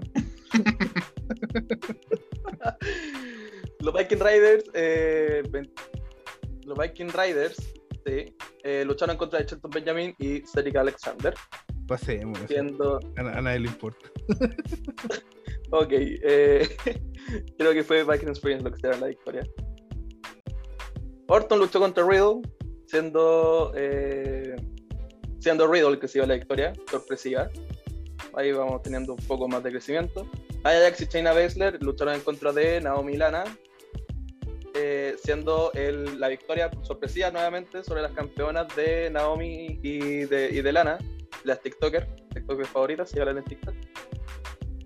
Em, Eso te demuestra que la división femenina está así como en un pantano bien raro. si gana Lana y Naomi, sí. Sí, que- más encima no le pueden ganar a China, independiente que se haya ido Nia Jax. Shayna ha perdido cuántas veces por esos pines estúpidos de, de, de, de paquetitos. ¿Cuánto? Unas, fácil unas 6, 7 veces lo, dentro de este año solamente. Solamente Nia- quiero recordar que Shayna Baszler venció a todas las personas que están en el Mr. Chamber de, del año pasado. Tal cual. Solamente Sí, recordarles. una incongruencia, güey. Y sorry, pero si me preguntan entre mí quién es la mejor entre China Baszler, que nunca ha sido de mi agrado, y Nia Jax, China Baszler, pero... O sea, no hay. 5300 No hay lugar para duda. O sea, yo creo que ahí, no sé, hay pura, pura falta de ideas, como sé que no sé qué hacer con esto, así que no sé. Y, y ahí es lo, lo que te habla de, de la, la, cantidad innecesaria de títulos que hay en WWE. Por ejemplo, encuentro súper absurdo tener dos campeones en, en pareja. En esa. En lo masculino, decís tú. Claro, en lo, en lo masculino. Encuentro súper absurdo tener campeones en pareja femenina en NXT y en, y, y en el roster principal. Entonces, no sé, y siguen creando títulos y siguen creando títulos. Ya el 24-7 por último tiene otro sentido, ¿cachai? Pero no sé. Siento que hay que, hay que van a tener que hacer algún cambio ahí, no sé, por último que en alguna, eh, no sé, en, en SmackDown sean en pareja, los otros, qué sé yo, sean de trío, nunca lo han hecho, pero qué sé yo. Mira, se van a acordar en septiembre la edición femenina, bueno, así cuando se den cuenta que quedan dos meses para Evolution. Claro. Si llevan dos años sin hacer Evolution. No, yo creo que está- no está mal que haya dos, dos campeonatos de- en pareja, un SmackDown y un Raw, pero está bien que, que existan, pero que lo ah, usen bien. Sí, ese es el problema. El problema es que a nadie le importa. Que- Es que porque no Vince lo McMahon van a- nunca le ha gustado. Insisto, no hay manera que los usen bien porque hay demasiado, demasiado, demasiado. Entonces, no da Sí. más el tema. Ese es el problema. Tienen mucho roster también, si tienen con qué. Ya que estamos hablando de la edición femenina, lo que pasó con Charlotte, ¿no es cierto? Ese, este cara a cara con Asuka que termina después siendo suspendida. No entiendo a, a- a- si ya Charlotte fue suspendida. ¿para qué regresó? po? O sea, a no ser que la suspensión sea por unos días y después vuelva, qué sé yo. Se suspende no se suspende, pues, weón. Claro, o sea, no, después suben fotos. Ya, no importa, pero en su vida privada con siendo, ¿no es cierto? Eh, por el, el amigo. Pasándola eh, bien, pasándola bien. Entonces, eh, siento que no, no, hay, no, no hay una dirección, uno no entiende para dónde van. A lo- eso a veces es bueno cuando te sorprenden, pero no creo que sea el caso. Creo que estamos Bien. todos totalmente de acuerdo en eso. Eh, y ya, bueno, ya por último en Raw, eh, Elias se llevó una victoria sobre Kofi Kingston y tuvimos una nueva Alexa Playground de esta promo extraña de Alexa Bliss, la cual dijo que su amiguita Lily no le gusta el roster femenino, tampoco le gusta The Finn, tampoco le gusta Ray Wyatt. Pobre feudo está tan bien hecho. Y ahora, no le gusta mira, nada a la Lili. Mira, mira lo que le hicieron a mi muchacho. Con eso pasamos a SmackDown, Sí, Daniel o David. Daniel. Yo, yo- sí, yo te, yo te tengo los resultados de, de SmackDown por acá. No sé si alguien quiere cerrar algo con, con Raw. Bueno, el día de ayer salió el W24 del Miss, así que yo les recomiendo que le echen un ojito a los que tengan ahí la network. Bueno, entonces el día viernes, por supuesto, hubo SmackDown que a ratos se sintió como una continuación de, de Monday Night Raw, porque hubo 15 minutos de promo al principio con- entre, entre Cesaro, después apareció Daniel Bryan. em, bueno, obviamente ambos querían enfrentarse a, Roman Reigns, apareció Jey Uso, después apareció em, Roman Reigns. Roman le dijo a, Cesaro que básicamente no tenía no tenía motivos para enfrentarse con él, no se había ganado eh, esta, esta lucha. Y iban a iban a una, iban a determinar un contendor número uno más, más adelante. Finalmente, esto al más puro estilo de Teddy Long eh, derivó en una lucha de tag team. Cesaro y Daniel Bryan contra Seth Rollins y Jay Uso. Yo Voy a tomar con la palabra de algo que dijo Jorge, en, me dijo en su momento. ¿Qué sucede que, por ejemplo, eh, Homos con AJ Styles han desaparecido en democracia? Eh, Yo no sé si será COVID, ¿ah? Se gastaron 40 minutos en este en esta gastaron al tiro como la, la disyuntiva del main event y gastaron 40 minutos casi una hora completa solo en esto Ay, yo siento que algo bueno obviamente si fuera COVID no nos dirían pero pero No sé. Yo, tengo, yo tengo la teoría, yo tengo la teoría de que hay varios personajes que si no tienen COVID se toman una licencia por estrés o alguna wea así de dos semanas porque De verdad. el campeonato. sí, demás, y como que ya haga el campeonato en WrestleMania y me dos, dos semanitas y vuelvo, vuelvo fresco como Ahora, lechuga. no me pareció mal porque yo siento que si empezara WWE, puta, esto pareciera que estuviéramos hablando del siglo XIX, pero si WWE empezara a impartir políticas de vacaciones, algo que a uno le parece lógico en cualquier trabajo, pero en WWE no, yo siento Mínimo. que bajaría harto la merma de algunas físicas y la- el nivel de lesiones. Sí, Eh, pero a ver, si es que fuera ese el caso, si es que AJ no, lo, dice, no lo creo, ¿te no lo creo. ¿por qué le iban a poner el título? O, o más atrás, ¿por qué se lo iba a sacar a Hurt Business si estaban bien? a Shelton con a No. Shelton con Ed Cedric. No tiene sentido. A ver, claramente no es por vacaciones. ¿verdad? Estamos No. elucubrando, jugando, no, y quizás pasó esto, pero no. o sea, aquí algo, si, si no están es porque no pueden estar. ¿Y por qué no Mm. pueden estar? Ahí está el misterio. Sí, porque efectivamente la promo tomó 15 minutos, 20 tal vez, eh, y la lucha mm, más de media hora, eh, hasta que Seth Rollins decidió que ya no quería estar más ahí. Se fue, simplemente dejó a Jay votado, y por supuesto Jay no pudo contra los otros dos, y, mm, y ganaron Brian, fue el que finalmente le ganó a, a Jay Uso. Eh, si a Seth Rollins no le importa ganar, no le importa la victoria, ¿por qué a nosotros nos debería importar quién gana? O sea, igual fue relevante por lo que va a pasar más adelante. Sí, Pero- pero no es primera vez que lo hacen, porque a continuación ven la, la edición femenina en pareja. Y ya pasó hace un par de semanas que, mm, que Dana y. ¿Quién es su compañera? Mandy. Dana y Mandy, Mandy Rose. gracias. También se fueron de una lucha porque se estaban riendo de Nia Jax.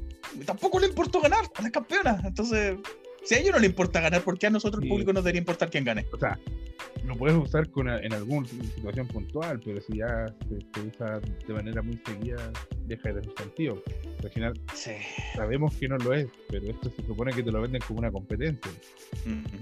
O sea, son, no son tampoco son la Universidad de Chile para que les dé lo mismo ganar o perder en el Monumental, pues, no sé. No, pues ¿cómo van a estar 20 años perdiendo esta gente? No creo que sigan así. En fin. Tam- a continuación fue Tamina contra Nia Jax. Con Shayna Baszler, y por supuesto, ¿quién fue el centro de esta rivalidad? Reginald. Volvió.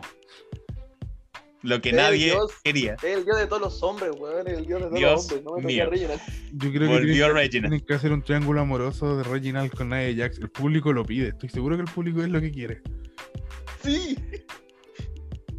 Nota al pie, paréntesis, Tamina le ganó a Nia Jax con otra vez un final absurdo. Las campeonas siguen perdiendo. Exacto. Bueno.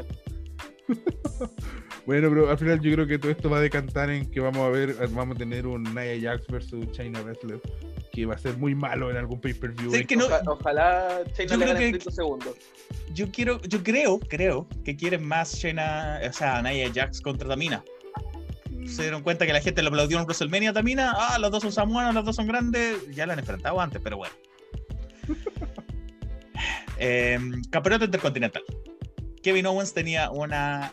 Un, tenía la oportunidad contra Apollo Cruz por el, por el título.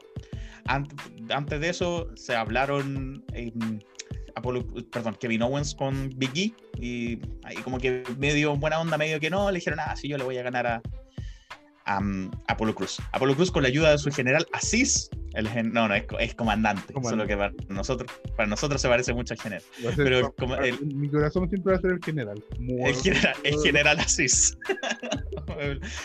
bueno, con ayuda de él, eh, retuvo Apolo nuevamente. Apolo, antes de cambiar su personaje, perdió siempre con Big E, cambió su personaje y las únicas veces que ha ganado ha sido con trampa. No sé qué tan buen campeón será si es que tomas en cuenta esos datos duros. Yo lo único que me interesa de este feudo es que ojalá WWE comience en, el, en su tienda a vender el palto que usa el comandante.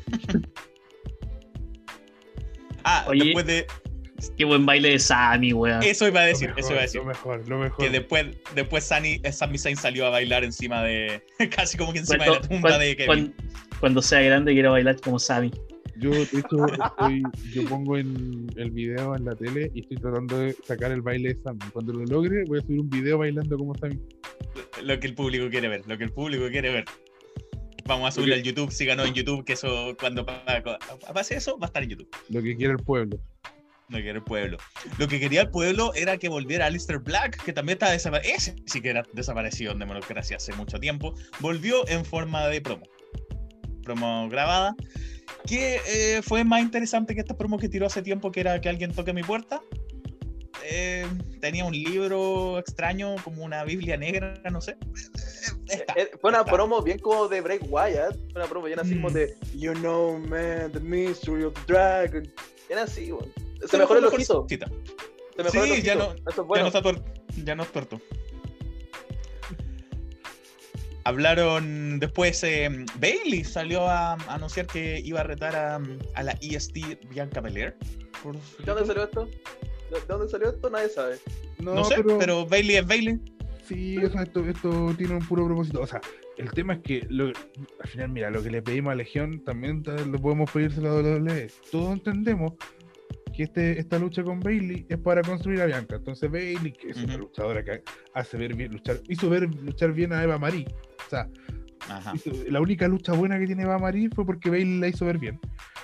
Y Bailey le va a hacer ver excelente, le va a ayudar a la credibilidad de Bianca. Todo perfecto está ahí. Pero ponle un poquito de cariño, como dicen, ponerle voluntad. sí. Sí. voluntad. ponle, ponle una lucha Bianca y que llegue Bailey y se, y se- y se- inte- no sé, una intervención y que Bianca pierda. Ah, Ni siquiera una, una promo en back así como, oye, guacho, ¿sabes qué? Quiero eso. Sería. Claro. Pero no, la anunciaron simplemente y eso demuestra el. Yo siento que es eh, el booking flojo, así como de última hora que tienen y se demuestra semana tras semana. Como, oye, ¿qué tenemos que hacer por hoy día? Queda una hora del programa, hagamos esto. Yo me imagino así el backstage, no sé.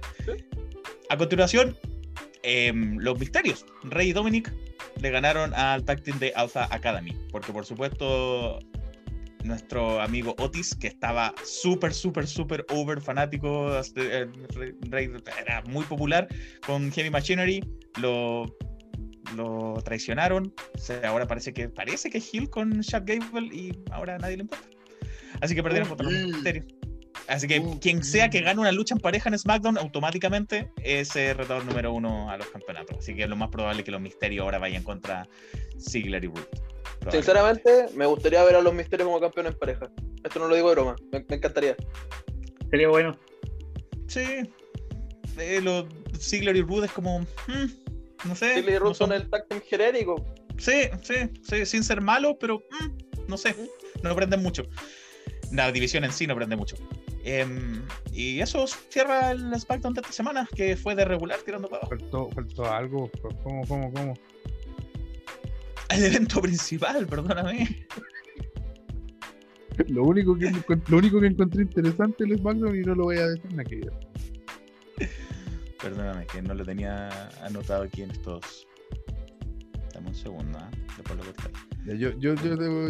Da- dilo tú porque no lo tengo anotado acá. Cesaro con Daniel Bryan, que fueron los ganadores de la lucha, salieron, ¿no es cierto?, a pedir la presencia de el campeón universal, Roman Reigns, que sale a escena y le dice a Cesaro que no lo considera digno de una oportunidad, lo que me encanta porque sigue sigue mostrando este Roman con esta nueva faceta bien interesante, ¿no es cierto?, que que debió, merecía continuar siendo el campeón, pero no de esa forma, perdón que sea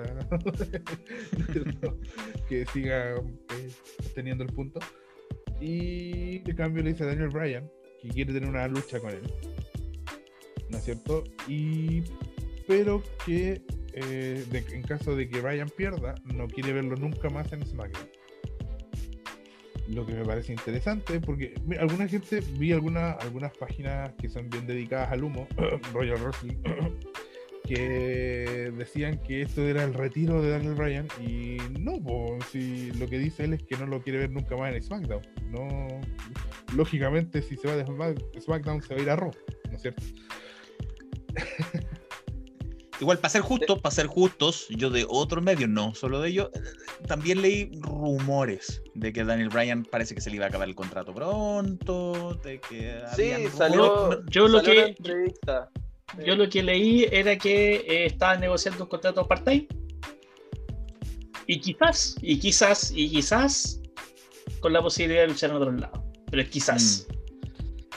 Sí, sí, hay, hay Eh, un par de rumores. Pero, pero de ahí a, a pito de nada eh, Sí, no. vender esta lucha No. con el posible retiro de Daniel Bryan me parece un poquito mucho. No sé. Eso significa sí, confirmado, la puerta prohibida está abierta y sale IW, weón. Bueno, no me gustaría Basta. que fuera a AEW porque en seis meses se nos muere Danielito. Bueno, el- Daniel con libertad. Eh, Uh, la claro, con Darby Allen y hasta ahí llega. Claro, el, bueno, el tema es que viene esta última oportunidad, ¿no es cierto?, para Daniel Bryan, que la encuentro bien interesante. no puedo. ¿Qué? ¿Daniel No Bryan contra tu mamá? ¿En serio? ¿Esa es tu mentalidad? Wow, qué triste, qué triste. No puedo, no puedo seguir hablando después que me ponen en el chat Daniel Bryan versus tu mamá. po. Wow, qué triste. Mi papá saca la cresta Daniel Bryan. Muy bien.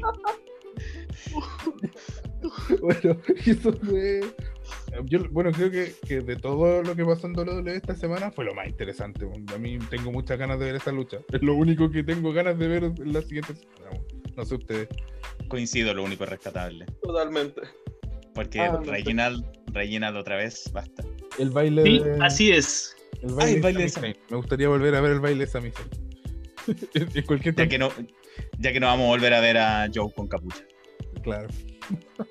bueno, eso fue todo lo de esta semana. No, no creo que nadie nos, nos queda nada en el O sea, no- nos queda la, la polémica de que Mickey James recibió su pertenencia a un por Saucer. Sí, Uh. podríamos comentarlo. Feo, feo. Importante. Y Y a mí, o sea, yo les tengo una buena pregunta. ¿Ustedes creen que de verdad los altos mandos no sabían que eso pasaba Mm.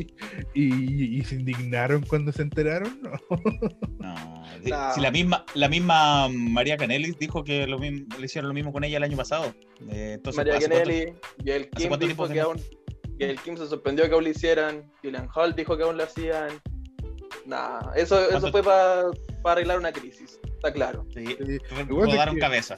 Mira, esto, esto es igual que lo que pasa en el. Puta, voy a, voy a irme para el fútbol de nuevo, pero.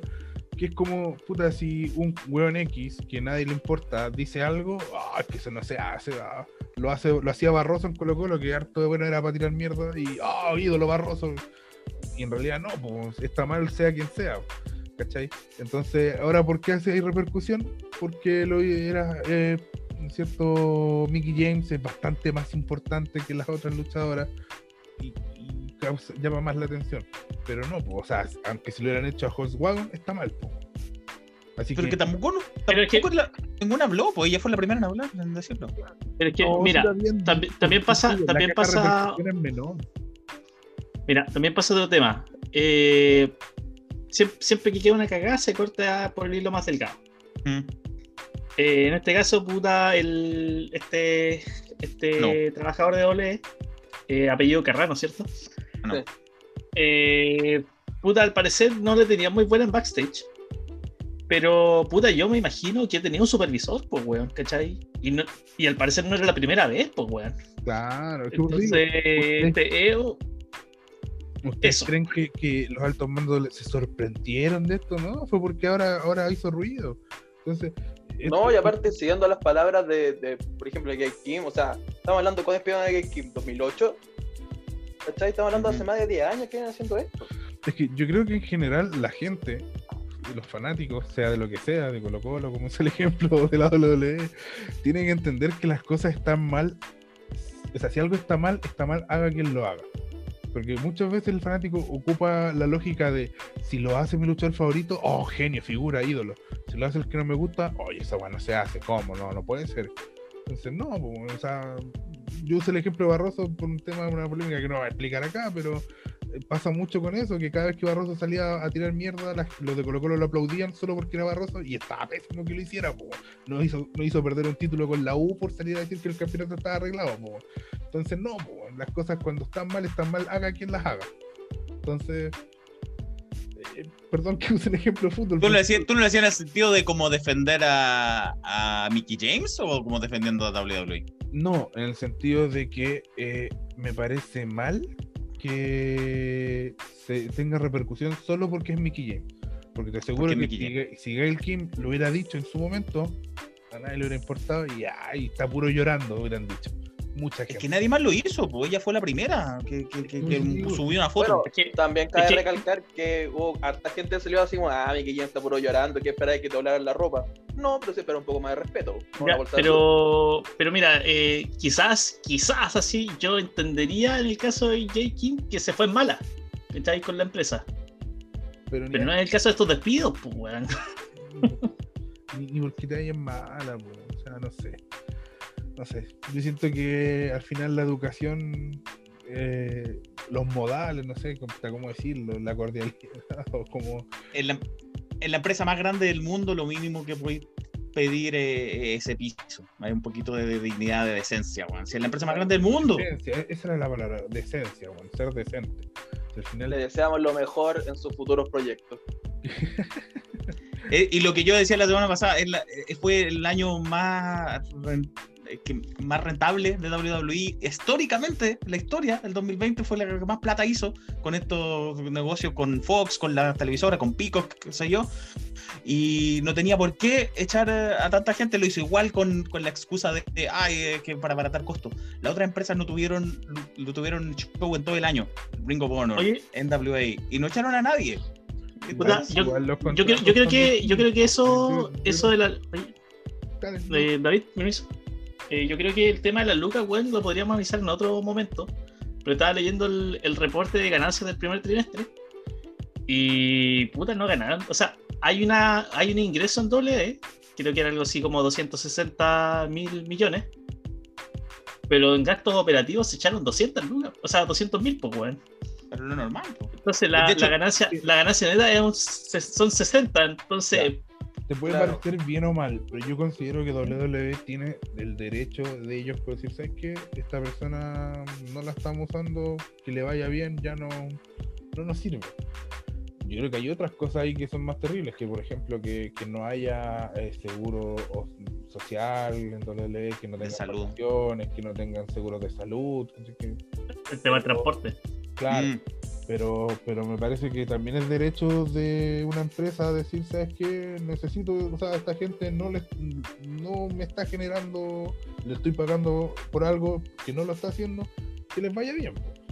Eh, y, y yo creo que la yo creo que la única empresa en ese sentido que se podría usar para ejemplificar es el Elite Wrestling porque las otras empresas usan eh, contratos distintos muchas veces se paga por aparición pues aunque no lo hayan despedido estoy seguro que el ingreso de estas personas por no haber show fue bastante menor ¿cachai? a diferencia de WWE que luches o no luches te pagan igual menos por el contrato pero te pagan ¿no es cierto? entonces el tema es ese el tema es de que las cosas si ya si las vayas a hacer hazlas bien o sea, al final ok, voy a despedir a alguien, pero ¿cuál es la necesidad de pisotear a la persona que estás despidiendo? Es- Ese es el tema, para mí por lo menos. Ya, cerramos, Carlos. Yo creo que ya, ya no hay mucho más Sí. que hablar. Por lo menos cuando yo tenga una empresa no lo pienso hacer como el tío Vince. Probablemente sea menos millonario que él, pero al menos voy a estar Se viene wrestling, wrestling. Somos lucha. Se viene luchitas. cuando tenga mi empresa de, de luchadores enanos, ¿no es cierto? voy a voy a tratar Qué, mucho- qué bonito como campeón máximo, weón, Claro. desde México. voy a tratar mucho mejor a esos pinches enanos. Entonces,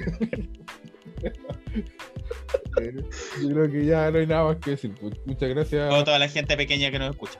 Sí, yo mido un metro setenta y cinco, así que tampoco soy mucho más alto que usted. Bueno, y, recuerden también, recuerden el producto de New and Rolling Papers, papelillos de identidad chilena y de calidad premium.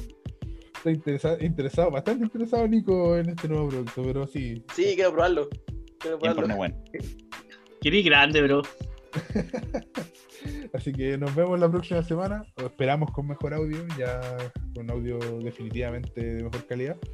Y muchas gracias por escucharnos. Hasta luego, que les vaya bien. Chao.